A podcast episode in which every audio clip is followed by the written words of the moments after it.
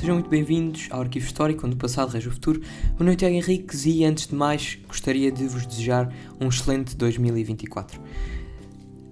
Com, continuando aquele que foi o tema do, do episódio passado, do, da, da questão social e depois da organização do movimento operário, o episódio de hoje será dedicado exclusivamente à ideologia socialista, portanto, à, à ascensão daquela que foi uma doutrina mais revolucionária e, e que, digamos, propunha mudanças radicais uh, para a sociedade, uh, mudanças um, da gênese da própria organização da sociedade.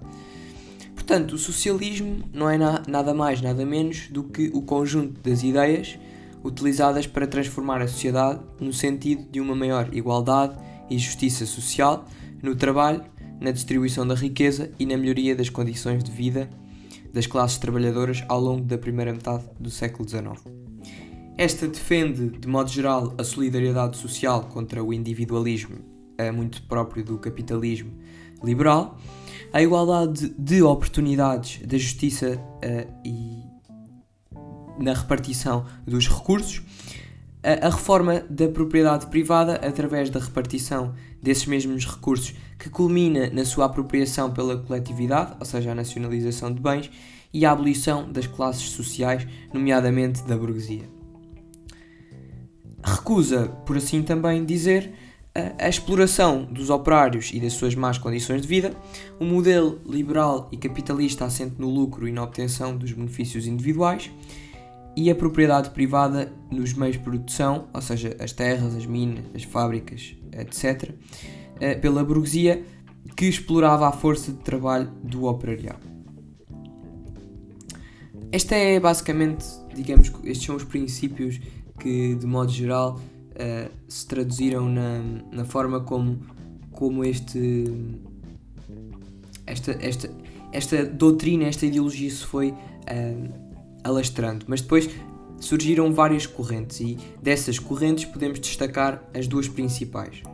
Por um lado, o socialismo idealista, de cariz moderado e utópico, que teve expressão dominante na França e na Inglaterra, defendendo uma reforma, eh, digamos que pouco prática, ou seja, que teve uma concepção exclusivamente teórica, através de intervenções e experiências de organização social idealizadas, ou seja, a nacionalização dos meios de produção, eh, a individualização do trabalho consoante o prazer, uh, do indivíduo ou a cooperação entre classes sociais, uh, organizando assim uma sociedade perfeita, uma comunidade mais do que propriamente um conjunto de seres individuais. Recusando por vezes a existência do Estado, na, sob a forma da teoria do anarquismo. Esta inspirou a chamada Primavera dos Povos, que já falámos em episódios anteriores, e contou com o trabalho e a reflexão de pensadores como Saint Simon, uh, Robert Owen e Proudhon. O socialismo científico, ou marxismo, é daí um, a ideologia criada por Karl Marx e Friedrich Engels. Esta que será o, o tema de episódios, vários episódios uh, deste, deste podcast, constitui uma doutrina económica e política defensora de vários ideais. Socialismo científico porque este tem uma base prática, ou seja, não é, um, digamos que, somente algo uh, que foi uh, criado e que não conseguiu ser concretizado. Existiram, de facto, tentativas de concretização deste mesmo socialismo científico. Esta doutrina defendia então que a história da humanidade era o resultado da luta de classes, ou seja, determinada pela sucessão de, dos modos de, de produção, ou seja, estes que evoluíam desde o esclavagismo até ao capitalismo, passando pelo feudalismo um, e depois quebrando-se na Revolução Francesa. Também defendia o proletariado como a classe revolucionária que assumia um papel central na luta uh, contra a burguesia e assumir assim o controle dos meios de produção, consagrando uma ditadura, ditadura do proletariado, uma ditadura comunista baseada na abolição da propriedade privada e também do lucro. Esta ditadura era uma etapa intermédia na construção de uma sociedade sem classes, uma sociedade igualitária onde reinasse uma designada paz social. É importante também dizer que este proletariado, creio que já foi referido em episódios anteriores, mas somente para relembrar, é, é, é corresponde a todo o tipo de, de indivíduos que pertencem um, a uma classe que vende a sua força de trabalho aos detentores dos meios de produção, neste caso à burguesia, durante o, a realidade capitalista. E por último, também defendia que, e daqui ainda falaremos bastante sobre o assunto no episódio, um, os problemas comuns do proletariado deveriam ser resolvidos através da União Mundial dos Trabalhadores e da internacionalização do movimento sindical e operário, assente na solidariedade entre a classe. Ou seja, que esta doutrina, embora pudesse ser adotada por um determinado país, deveria, uh, mais do que ser, digamos que estatal, deveria abranger diretamente os sindicatos dos trabalhadores e todos eles reunidos um, formar uma ação, digamos que global, não somente uh, local ou regional. Foi exatamente através desta divulgação da causa comunista, marxista, como quiserem chamar, a, nível internacional, particularmente na Europa, que em 1864 surgiu em Londres um, a criação da primeira Associação Internacional dos Trabalhadores, designada de Primeira Internacional Operária, que foi um organismo de reunião que contava com a presença de membros de todos os países europeus e também dos Estados Unidos da América, englobando diversas correntes ideológicas de esquerda, mas principalmente aquelas que aderiam à, digamos à doutrina contemplada nos livros, nas obras mar marxistas do Manifesto Comunista e do Capital, entre outras obras que hoje em dia uh, ainda são uh, mundialmente estudadas. Esta lutou principalmente pela um, implementação de medidas como a adoção das jornadas de 8 horas de trabalho, uh, sendo esta uma exigência internacional que diz a história que foi muito, muito lentamente consagrada como direito dos trabalhadores ou seja, não foi assim tão rápida e imediata.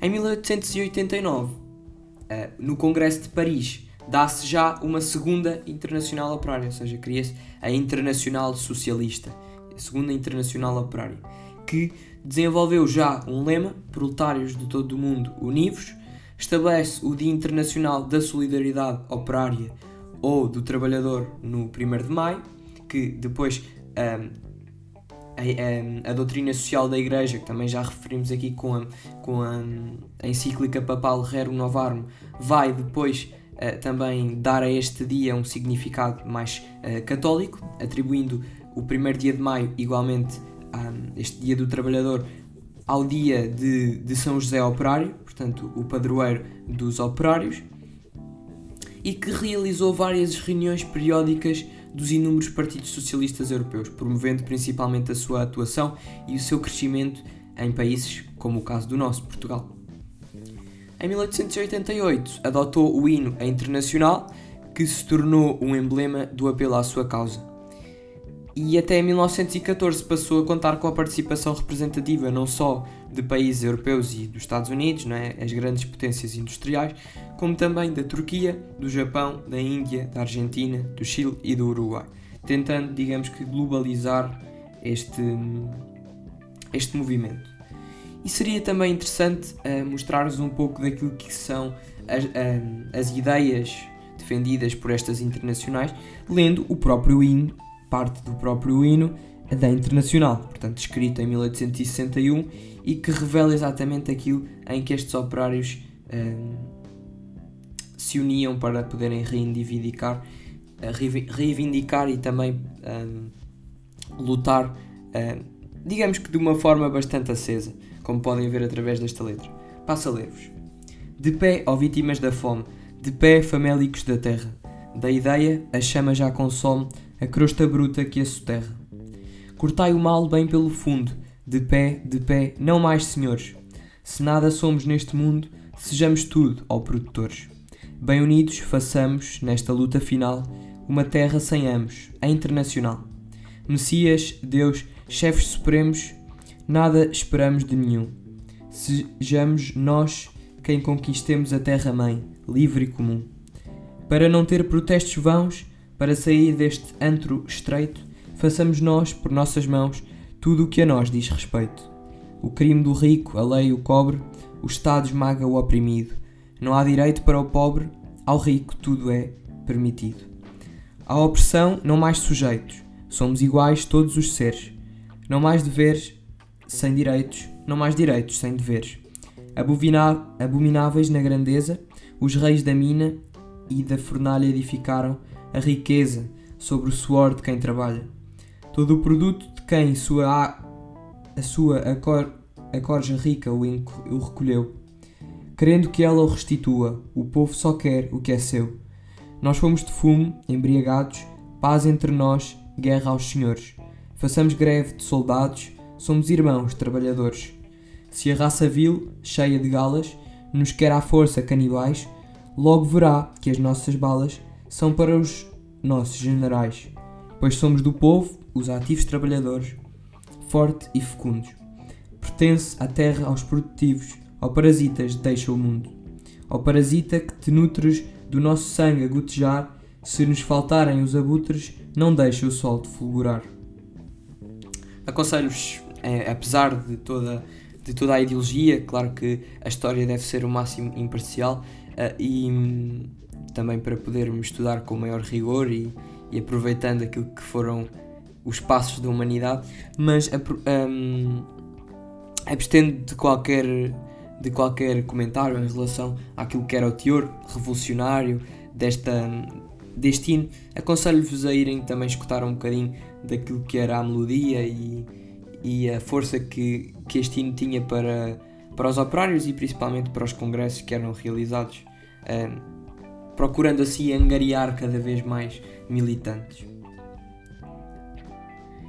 E assim termino mais um episódio do Arquivo Histórico. Espero que tenhas gostado. Se gostaste, partilha este podcast com os teus amigos e familiares. Aconselho-te a seguir a nossa página do Instagram, arquivo underscore isto 101, onde terás conteúdos interativos relacionados com a temática de hoje à tua disposição. E até ao próximo episódio.